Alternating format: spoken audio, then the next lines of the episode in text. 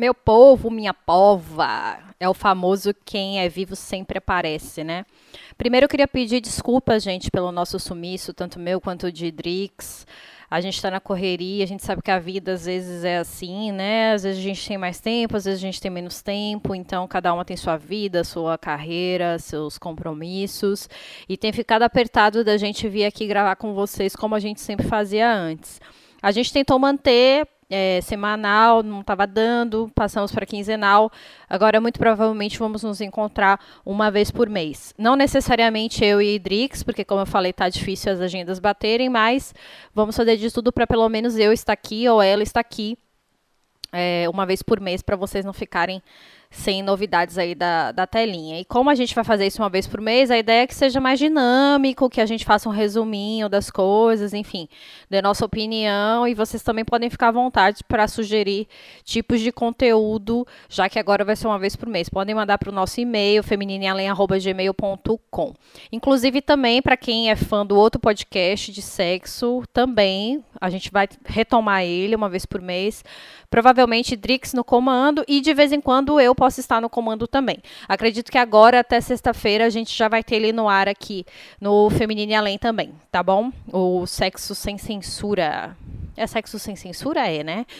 Porque tem a coluna sexo sem dúvida, eu achei que eu tava confundindo, mas é o sexo sem censura.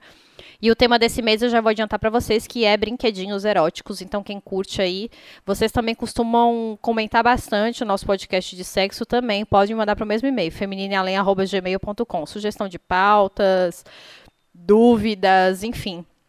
A nossa ideia no próximo mês é trazer um, inclusive Mandem mesmo as perguntas de vocês, porque a ideia do nosso próximo mês é que a gente responda essas dúvidas com um sexólogo.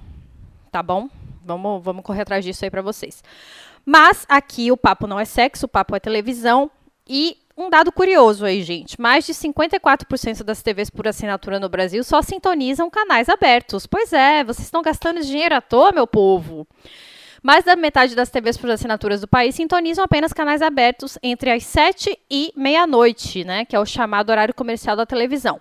Apenas somando os oito canais abertos mais bem colocados, cerca de 54% dos pontos de assinatura ou ignoram ou sintonizam muito pouco os canais pagos, embora estejam pagando para tê-los. Se forem somados todos os sinais abertos que estão na grade das operadoras, esse índice é ainda maior. Da, os dados são exclusivos aí é, mensurados pela Cantar Ibope no mês de abril. Esses dados mostram a porcentagem de participação de todos os canais, abertos e pagos, em aparelhos de TV ligados exclusivamente por meio de operadoras de TV por assinatura, ou seja, a TV digital gratuita fica fora desse relatório. Globo, Record, SBT e Band são, nessa ordem, os quatro canais mais vistos pelos brasileiros. Só a Globo é sintonizada o dia todo por cerca de um terço dos domicílios com TV paga. Em outras palavras, mais da metade de quem paga a TV por assinatura continua com o velho hábito de ficar a maior parte do tempo só nas TVs abertas. Essa medição não é feita em pontos de audiência, sim na participação de cada canal no universo de aparelhos de assinatura ligados. A medição abrange os 15 principais regiões as 15 principais regiões metropolitanas do país e analisa um universo estimado de 11 milhões 520 894 mil domicílios. O Brasil tem 17,9 milhões de domicílios com TV paga, segundo os últimos dados divulgados em março pela Ancine. Acreditem. Ou seja, vocês estão pagando TV para ficar vendo Globo, Record, SBT, Band, Rede TV. Meu povo, nada contra. Eu também assisto muito Globo. A Record, bem pouco, o SBT também bem pouco, a Band Masterchef toda terça-feira batendo ponto lá. Mas também assisto os canais pagos, né? Afinal, a gente está pagando para isso e não é barato, né? Vamos combinar. Nem um pouquinho barato. E, gente, o que mais que a gente tem para falar aqui hoje? Sobre o SBT. O SBT lançou aí um pacote de novidades e a gente vai dar uma resumida aqui para vocês. No dia 19 de agosto, o SBT completa 37 anos e para marcar essa data, a emissora prepara um pacote de novidades e lançamentos. Além da reestreia do Topa ou Não Topa, Rebeca Abravanel, a quinta filha de Silvio Santos, vai ganhar um novo game show. O projeto vem sendo tratado com o máximo de sigilo. Rebeca hoje já apresenta o Roda Roda e também já substituiu a irmã Silvia durante as férias do Bom Dia Brasil. Ou oh, Bom Dia Brasil, Bom Dia e Companhia. Bom Dia Brasil é Globo, né? O que pouca gente sabe é que numa pesquisa interna feita pelo SBT, o nome de Rebeca foi o mais votado para uma eventual substituição de Silvio Santos. Entre todos os colaboradores da emissora, as funcionárias que obtiveram as melhores avaliações do público foram justamente Rebeca e Lívia Andrade. Para depois da Copa, haverá um grande pacote de atrações. A primeira é Z4, uma série musical que estreia no final de julho e será feita em parceria com a Disney. Ou seja, a renovação do contrato entre SBT e Disney parece que já é dada como certa. Em agosto e setembro estreiam BBQ Brasil, sob o comando de Cris Flores, e o Bake Off Brasil, com Nádia Haddad. Esses dois programas devem fazer dobradinha aos sábados à noite, para quem gosta de programas culinários aí. É uma fórmula que com certeza tem dado muito certo, né? E a gente não pode deixar de falar de Copa do Mundo, gente. A Copa começa amanhã. Eu, particularmente, sou viciada. Não gosto de futebol, campeonato brasileiro, campeonato estadual, nada. Mas Copa do Mundo é Copa do Mundo, né? É um clima diferente. Não venham com essa coisa já ah, eu odeio Copa, não gosto de Copa. Tudo bem, pode não gostar, mas é bom demais. E eu estarei sintonizada em todos os jogos. Meio-dia, três horas da tarde. Os dias de manhã eu não garanto, não. Mas os, a partir de meio-dia a gente está ligado. E aí a Fox Sport anunciou a volta de Paulo Roberto Falcão para a Copa do Mundo. O Fox Sport acaba de anunciar mais um reforço para sua cobertura da Copa do Mundo, né, que começa amanhã, quinta-feira na Rússia. Paulo Roberto Falcão está de volta à emissora, onde participará diariamente do programa Central Fox, analisando as partidas do dia com foco nos esquemas táticos, no posicionamento dos jogadores e nos destaques individuais de cada seleção.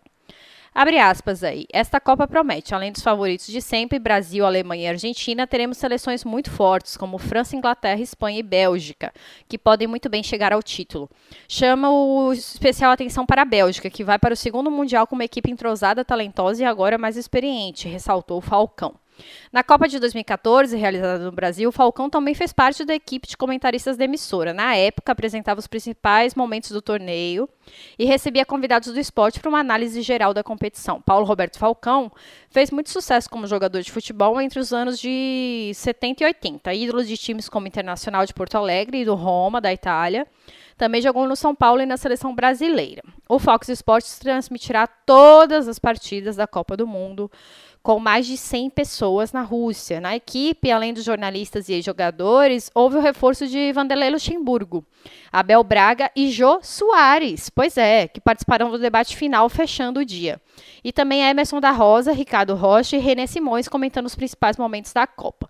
Por fim, no Fox Sport 2, uma cobertura especial somente com mulheres, inclusive na narração, o que é bem bacana aí, né? Vale ressaltar uma experiência diferente, que é uma área que infelizmente, né, assim como outras áreas, ainda é bem dominada pelos homens, principalmente essa questão da narração, né? Então, quem tiver aí, quem tiver TV por assinatura, entendeu? Em vez de ficar na Globo, vai para o Fox Sport. Ou para o Sport TV, enfim. ESPN, né? Tem várias possibilidades aí. E Mr. Brown, gente, acabou, né? Se despediu aí e se despediu com o pior final de temporada. Pois é, o último episódio de Mr. Brown, com cenas gravadas em Angola, na África, teve o pior final de temporada da série, exibida durante quatro anos. A atração marcou 19,1 pontos de média na Grande São Paulo, abaixo dos desfechos de 2017 que foi 25,4 pontos, 2016 23,6 e 2015 20,6. A temporada derradeira, no entanto, foi a segunda mais vista da trama protagonizada por Lázaro Ramos e Thais Araújo, mais curta, com oito capítulos. Anotou 21,5 de média geral, atrás apenas da terceira temporada, que registrou 23 pontos. Eu confesso que eu comecei, eu até fui no lançamento, na época ainda estava no jornal. Fui no Rio de Janeiro fazer o lançamento. Fomos lá naquela casa maravilhosa, uma casa mesmo, dentro de um puta condomínio lá no Rio. Mas eu não consegui acompanhar a série, então não sei dizer se realmente melhorou ou piorou. Não, não posso, como diria nossa ídola, não posso opinar. E para fechar nosso primeiro bloco, gente, vai ter um especial aí LGBTQ, né, no canal Brasil, que é um canal sempre bacana para quem paga aí TV a cabo. Fica a dica. Vamos pro canal Brasil, que também tem coisas muito legais. E a programação vai incluir ficções e documentários premiados aí. O Dia Internacional do Orgulho LGBTK, né, gays, lésbicas, bissexuais, trans, enfim, é comemorado no dia 28 de junho. O marco foi escolhido a partir da reação de frequentadores de um bar em Nova York com uma série de batidas policiais repressoras em 69. Desde então, a data tornou-se o símbolo da luta contra o preconceito em prol da diversidade sexual. Para reforçar a importância do tema, o Canal Brasil preparou uma programação especial na última semana de junho, de quarta a sábado, na faixa das 19h30 e das 22 com ficções e documentários em curta e longa metragem, mostrando como o cinema brasileiro voltou suas lentes para o assunto.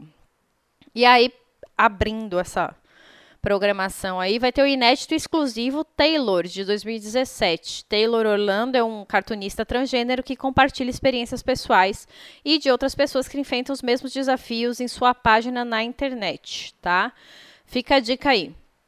Um outro destaque dessa programação é o Lampião da Esquina, de 2016, né? Para quem já não viu aí, é uma coprodução da, do próprio Canal Brasil e ele remonta o contexto histórico da fundação do jornal, publicado pela primeira vez em abril de 1978.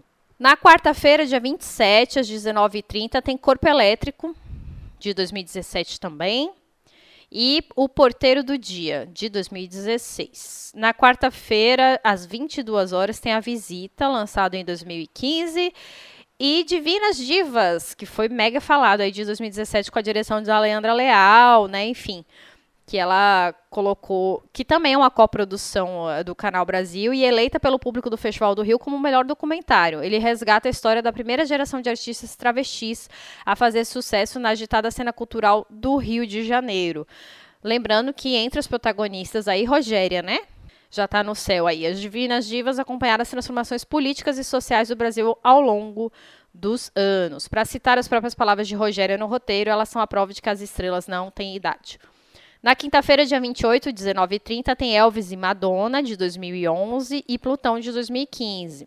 E aí vai, né, gente? Tem muita coisa. Tem Flores Raras, tem Xavier também. Da Vida Só Espera a Morte. Tem uma vasta programação. Quem quiser dar uma olhada mais detalhada, Basta entrar no site do Canal Brasil, que é canalbrasil.globo.com barra filmes. E aí tem lá, especial orgulho LGBT. Tá bom? É isso, vamos para o segundo bloco.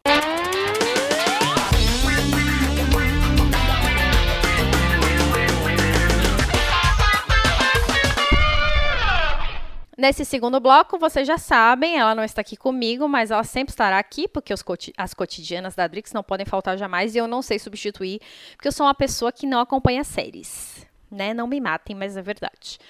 Vamos ouvir Drix, depois a gente volta.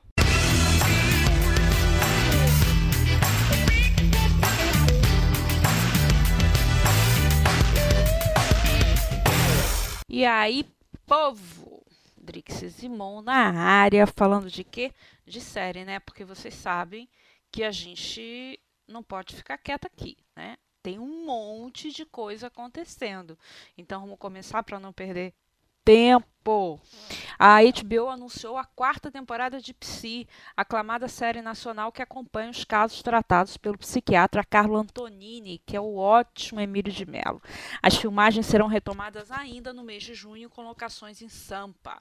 Segundo o exemplo dos anos anteriores, o drama, indicado ao Emmy Internacional, segue contando cinco histórias divididas em dez episódios na próxima temporada.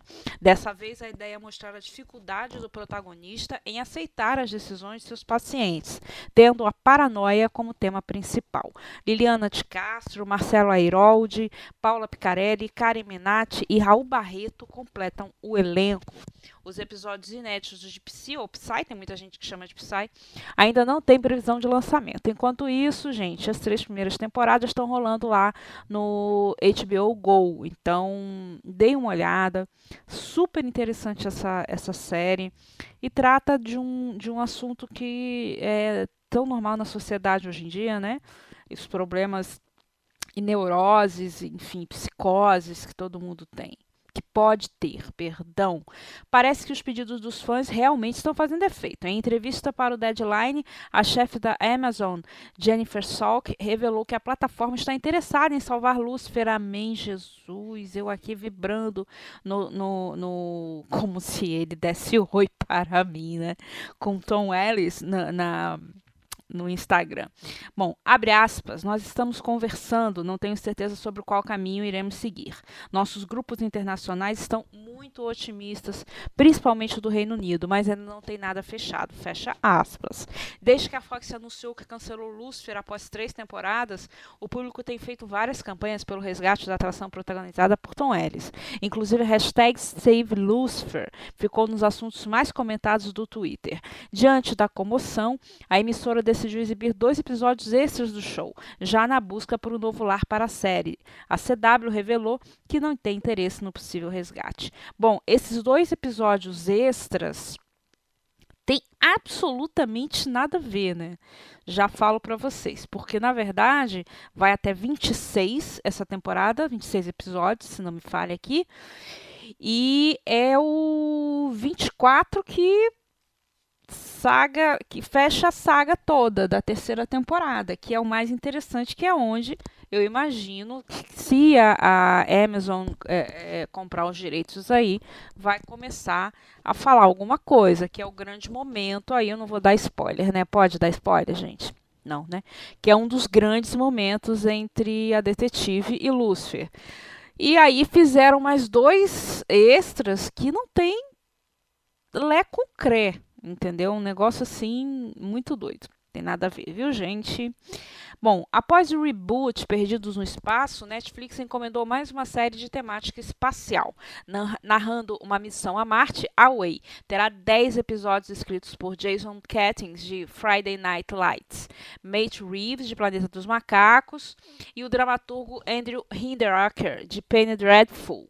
Inspirado em um artigo homônimo de Chris Jones, Away mescla a primeira expedição humana a Marte, associada com uma épica história de amor. Emma Green é uma astronauta norte-americana que precisa deixar um marido e a filha para comandar uma tripulação que vai embarcar na missão com um ano de duração. Segundo o Deadline, o projeto já está em desenvolvimento no Netflix. Há seis meses negocia para conseguir trazer um showrunner para a série. A Way ainda não tem uma data específica para chegar ao catálogo da gigante do streaming.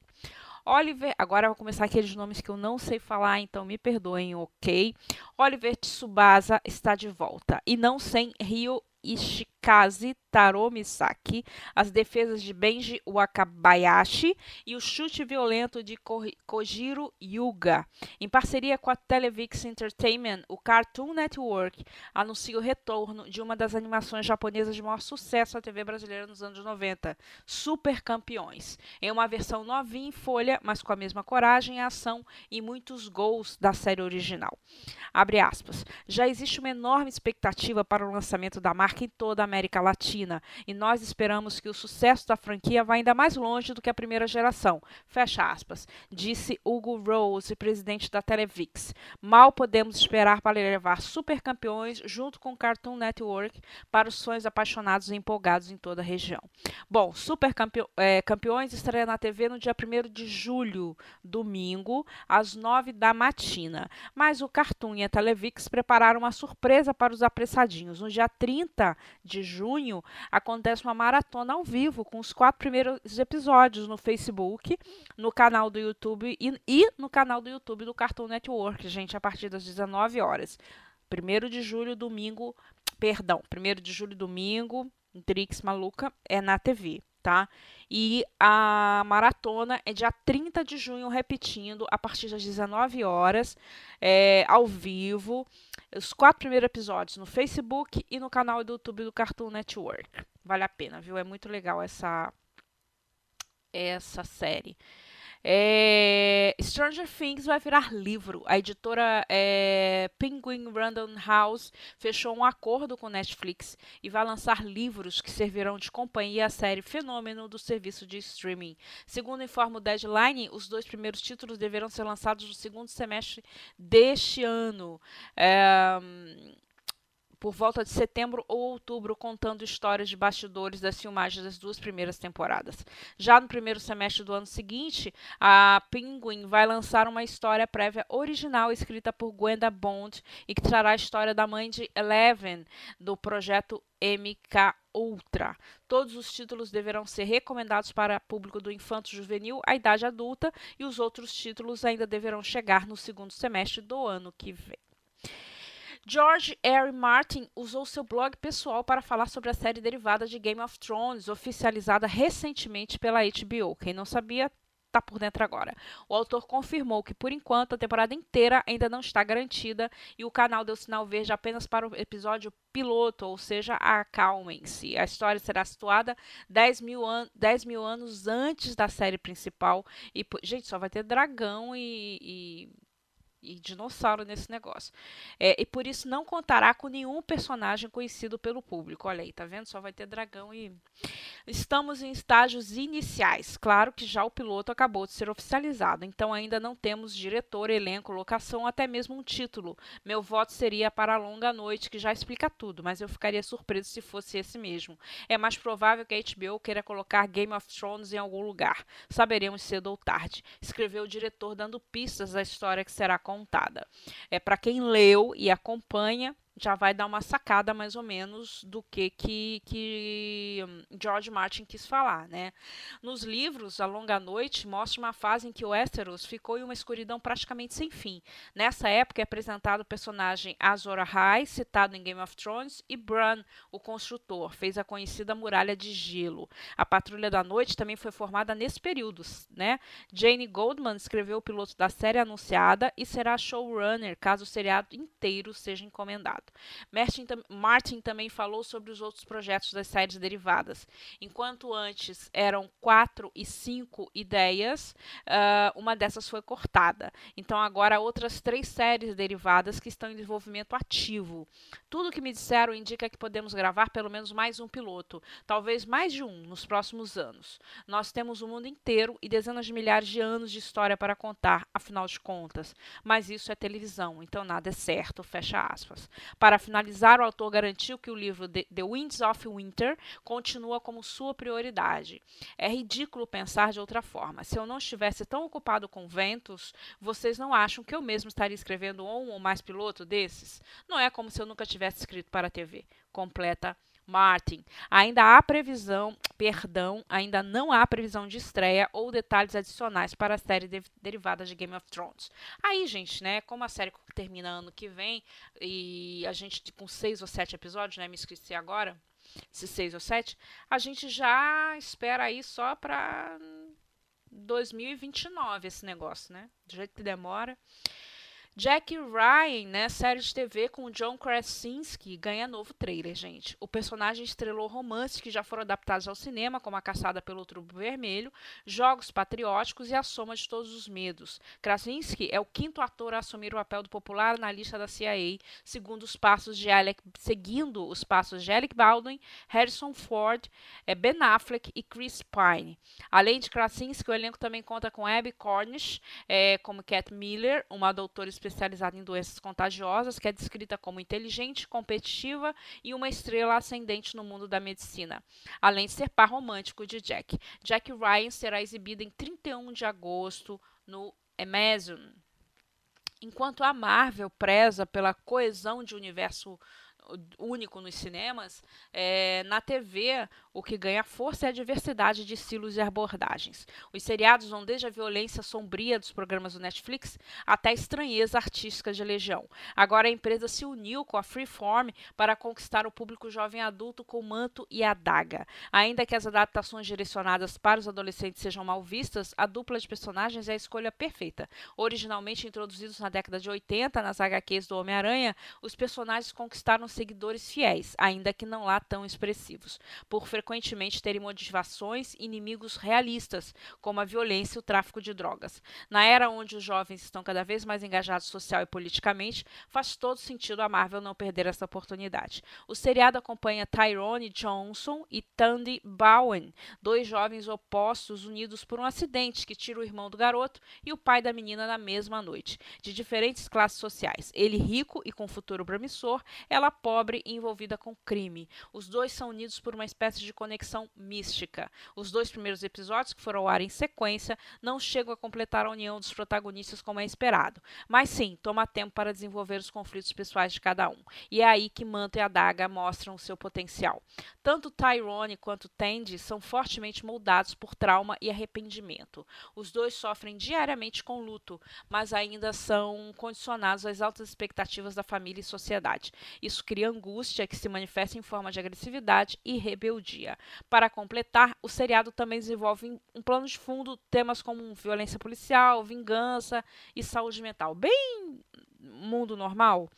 Isso é claro que não significa que o programa não tenha algumas questões preocupantes. Enquanto os atores principais apresentam boa química, as interações com o restante do elenco não são lá muito convincentes, frequentemente beirando robótico, algo que infelizmente é sustentado por diálogos artificiais. Há futuro público e espaço para Manto e a Daga.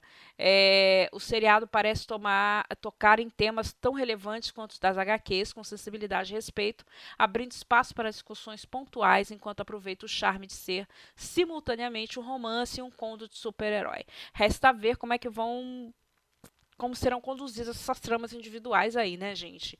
Mandei a Daga é transmitida nos Estados Unidos pela emissora Freeform e no Brasil vai ser, vai rolar no canal pago Sony, sem data ainda definida. Bom, eu já vi o primeiro episódio, não me pegou e eu sou aquela amante também como tantos que ouvem aqui o Cotidianas, é, da Marvel e da DC, e realmente não me pegou pelo pé. Os dois, é, foi ótimo, assim, a troca de... Quando você vê o primeiro, você acha que o, o negro, automaticamente, né, uma coisa, um pré-conceito, você acha que o negro como ele, ele começa é, com a história de um roubo, né, que o negro que é que vai ser o, o, o, perdidão da história e a menina branca aqui que começa com uma, com uma vida no balé que vai ser a, a, a, riquinha. Não, a Marvel inverteu, isso já é do, do, dos HQs, né? Foi, foi, houve uma inversão aí. Então é super interessante esse lado. Não sei se a, se a gente vai sentir uma falta. No HQ dá certo, né? Mas na TV, se a gente vai sentir uma falta deles lutarem contra coisas assim, né? Dantescas, absurdas, e não, é, não só para coisas que a gente já vive, né? A violência urbana. Não sei se isso vai dar certo. Mas o primeiro episódio não bateu uma química, assim, pelo menos para mim. Vou ver o segundo para ver como é que vai rolar. Mas não gostei do primeiro episódio. Apesar de ser muito bem cortado, tá? Referências do passado entram em momentos bacanas no presente. É, os dois são lindinhos, então não sei como é que vai ser isso. E a HBO renovou o drama Sucessão para a sua segunda temporada. A confirmação acontece apenas uma semana após a estreia do primeiro ano. É, Sucessão foca no império midiático controlado pela rica e poderosa família Roy, mostrando tantos aspectos profissionais de uma empresa familiar quanto relacionamento bastante complicado entre os parentes. Lealdade familiar e os perigos de ter muito poder no século XXI são alguns dos assuntos abordados. Brian Cox estrela no papel de Logan, Logan Roy, o patriarca poderoso e envelhecido da família Roy, chefe do conglomerado de mídia controlado pela família. Os três herdeiros Roy serão interpretados por Jeremy, são interpretados, perdão, por Jeremy Strong, Kieran é, Culkin e Sarah Snook, cada um com uma função diferente na vida administrativa da empresa. Além deles, estão no elenco Nicholas Brown, Matthew McFadden, é, Rian Nabas e muita gente legal.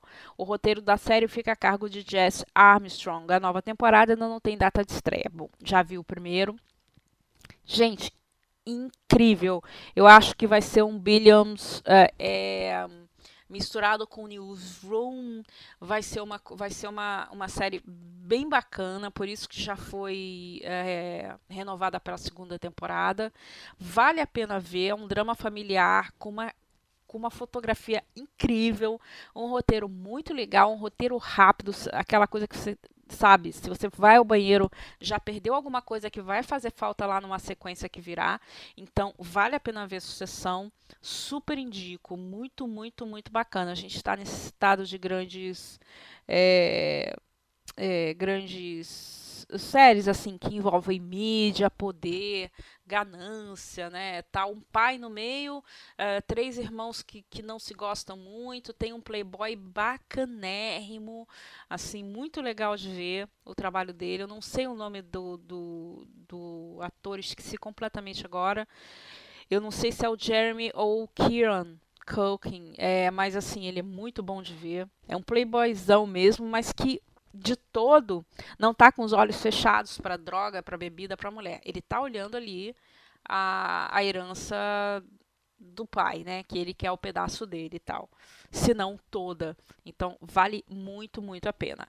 Uma última é, dica, uma última notícia, perdão. Unreal vem aí, já foi renovada para a quarta temporada. A terceira temporada foi alucinógena, muito, muito, muito boa. Aí quando acaba, acaba super estranha. Tipo, não vai ter. Eu acho que fi finalizaram. É, na minha cabeça, finalizaram a terceira temporada de Unreal para não ter mais sabe? Porque é um fim assim que tá tudo decidido, ok, tá tudo certo, não vou dar spoiler e ficamos todos assim. Só que não, aí quando você vai ver os, o pós-créditos, é, tem uma reviravolta, assim, que já deixa a gente, para quem gosta de Unreal, tem, tem muito pouca gente falando nessa série, que eu acho um absurdo, porque é tipo um, os bastidores do Big Brother Brasil, ou de qualquer Big Brother, enfim. É, não sei se você, quem, não, quem ainda não viu, é um programa de casamento, de procura de marido ou procura de esposa, né, que chama Everlasting. Então, são personagens fortes, cheios de, de, de limites ultrapassados, muito, muito ultrapassados. Poderia ser qualquer um de nós ali. Então, super indico Unreal, dei uma checada nas três temporadas, na terceira ainda vem, mas as três temporadas. E foi renovado para quarta. Amém. Gente, por hoje é só. A gente se fala semana que vem. Cheiro.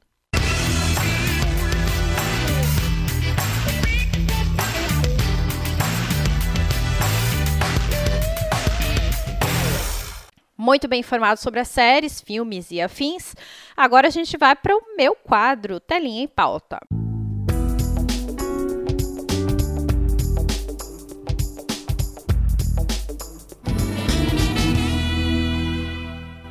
Gente, a telinha em pauta de hoje, eu vou tentar ser o mais objetiva possível, é, falando aí sobre o mundo das novelas, e eu quero abrir falando um pouquinho da Rafaela Mandelli, que depois de 12 anos vai voltar para Globo. Pois é. Depois de passar 10 anos na Record, onde atuou em Mutantes, Milagres de Jesus, Vitória Terra Prometida, Rafaela Mandelli está de volta à Globo. Segundo a assessoria da atriz, ela já começou a gravar cenas para O Tempo Não Para, que é a próxima novela das sete da emissora. Ela vai ser uma psiquiatra psiquiatra ambiciosa. Rafaela estreou na Globo e Andando nas Nuvens em 99 e ficou mais conhecida como a Nanda de Malhação de 2001. Na Globo, ela participou também de Kubanacan, JK e Cobras e Lagartos. Fora da Record, o papel mais recente da atriz foi na série Desnude, exibida no GNT e na série O Negócio da HBO ou HBO, como preferirem, que é bem boa, inclusive. E, gente, os roteiristas Joana Jorge, Maurício Gibosc e Zé da Silva e o pesquisador Vigílio Silva integram a equipe de O Sétimo Guardião, que vai substituir Segundo Sol a partir de 12 de novembro. Trabalhando na mais estreita, estreita sintonia com Agnaldo Silva, eles acabam de fechar o capítulo 57. Pois é, a novela mal começou e a outra já está em plena produção. Por sua vez, o diretor artístico Rogério Gomes planeja iniciar as gravações dia 10 de julho, em uma locação já escolhida em Minas Gerais, cidade fictícia da trama, que depois será reproduzida nos estúdios Globo. O elenco tem nomes aí como Lília Cabral, Marina Rui Barbosa, pois é, a pessoa tá no ar e ela já volta ao ar em novembro. Porque, né? Bruno Gagliasso, Tony Ramos, Letícia Spiller, entre outros. Ficará é, a novela, né, o elenco no caso, vai ficar mais de um mês na região, a serviço de vários capítulos, porque existe a proposta de valorizar muito as sequências externas. O Sétimo Guardião marca a volta de Aguinaldo Silva ao gênero realismo fantástico no horário das nove. Aliás, uma das suas especialidades, vale ressaltar. E, gente, Ricardo Linhares, também aí de volta, né, à Globo. É, a minissérie dele vai ser baseada em uma obra de Jorge Amado. Né? O autor Ricardo Linhares prepara uma minissérie baseada no livro Cacau, de Jorge Amado, segundo informações do jornal o Globo. Este é o segundo livro do autor e nunca foi adaptado para a TV. Linhares concluirá a sinopse em julho.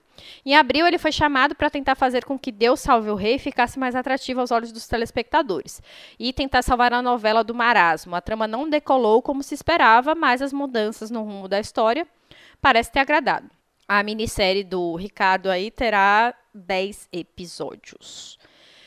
E falando em Deus Salve o Rei, né, vamos falar, continuar falando um pouco da próxima novela das sete. Imagina passar 132 anos congelado em um iceberg e ser encontrado em uma praia? É isso que acontecerá com parte dos personagens de O Tempo Não Para. Apesar da história nonsense, a substituta de Deus Salve o Rei estreará com o um pé na loucura para depois cravá-lo na realidade. Leve e cheia de humor, a nova trama posta no folhetim clássico, para entreter o público afugentado com os erros da atual novela das sete. A história de Mário Teixeira gira em torno da paixão entre Marocas, que é a Juliana Paiva, uma jovem do século XIX, e Samuco, Samuca, Nicolas Prats, o empresário antenado e bem-sucedido dos dias atuais. Os conflitos das pessoas congeladas com as que vivem em 2018 servirão para fazer rir. Serão coisas corriqueiras, banais, como pegar um café na máquina ou ligar um carro com o simples virar de uma chave. Tenha medo, né, gente? Mas enfim. Só o capítulo de estreia, que começa dia 31 de julho, se passará em 1886. Efeitos tecnológicos, cenários sombrios, excesso de personagens e vilanias gratuitas, tudo aquilo que não deu certo em Deus Salve o Rei, vão ficar de fora da novela. Alardeada como inovadora e com a maior equipe de efeitos visuais das novelas, Deus Salve o Rei derrapou não só na audiência, precisou de vários ajustes e até a intervenção de outro autor para ter uma história a ser contada.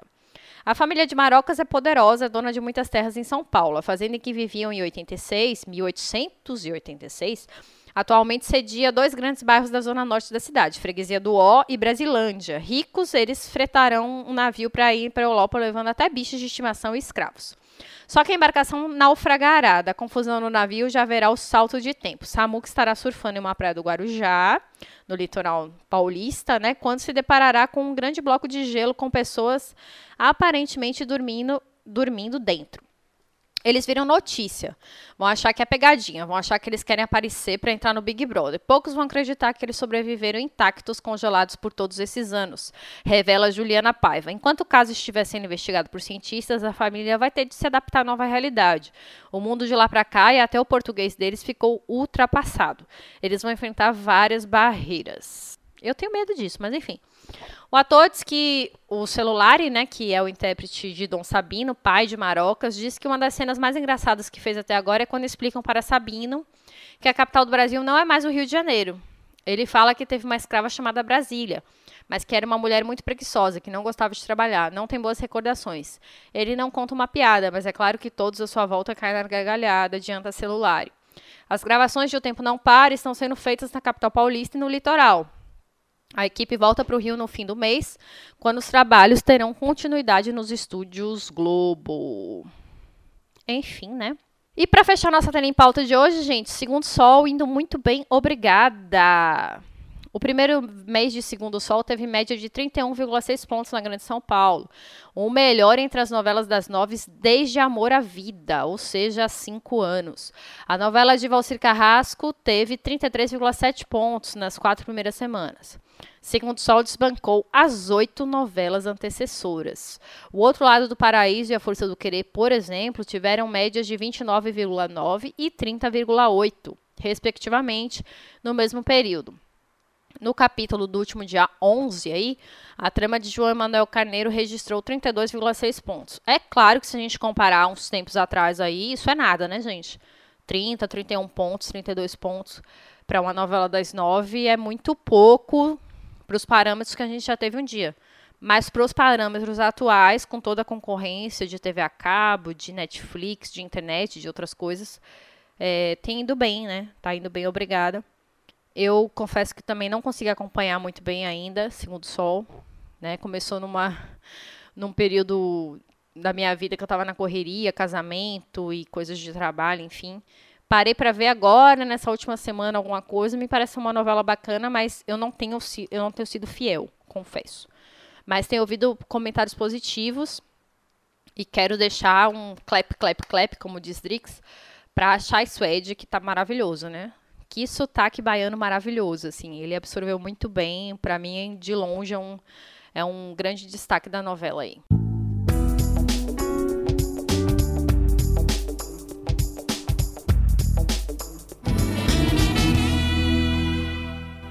E, gente, vamos para a rádio do Feminino News.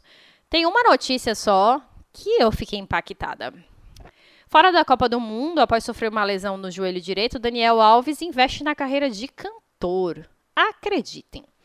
Com o lançamento de um single nessa sexta-feira, dia 15. Suave, tem participação de Pinto Wawin, eu acho que é assim que se fala, e de Thiago Matheus. Segundo os produtores, a música é sensual, tem um ritmo urbano e foi feita para pistas de dança. A produção é do time de produção El Tridente. Além de Pinto, estão no grupo Raul Cabreira e Juan Mal Leal. Todos com trabalho voltado ao pop latino. O clipe, que vai na, ao ar na sexta-feira, também aí junto com a música, vai ser lançado, né? Foi filmado em Barcelona. Meu Deus do céu. Enfim, né? É isso aí. Vamos ver o que nos resta, né, Daniel Alves? Gente, eu esqueci de uma notícia do. Deixa eu fazer o PS aqui da, da telinha em pauta. Fui para Daniel Alves e esqueci. Falando em sucesso, vale tudo. Vale tudo vai voltar aí. Você pode não ser noveleiro de carteirinha, mas conhece, né? Vale tudo. Grande sucesso de Gilberto Braga com Agnaldo Silva é, exibida em 88 na Globo, uma novela de grandes personagens como Odete Reutemann e Maria de Fátima e uma história muito atual, mesmo 30 anos depois, né? A partir do dia 18 de junho, semana que vem, o Viva traz de volta a novela que parou o país com a emblemática cena de assassinato da vilã, vivida por Beatriz Segal, e que deixou no ar a dúvida até o último capítulo. Quem matou Odete Reutemann? Vale Tudo foi uma das primeiras novelas exibidas na estreia do Viva, em 2010, e volta ao canal na faixa das 15h30, de segunda a sexta, e no horário alternativo, à meia-noite e meia. E aí que a gente vê que vale tudo, gente. Acreditem, chegava a marcar 90 pontos no Ibope. Isso hoje é impensado, né? Sem mais, me despeço. A gente se vê mês que vem. Tô me comprometendo aqui com vocês que uma vez por mês vamos estar aqui. Ou eu, ou o Drix, ou as duas, quem sabe. Não sei, não posso prometer nada. Mas vamos fazer esse esforço.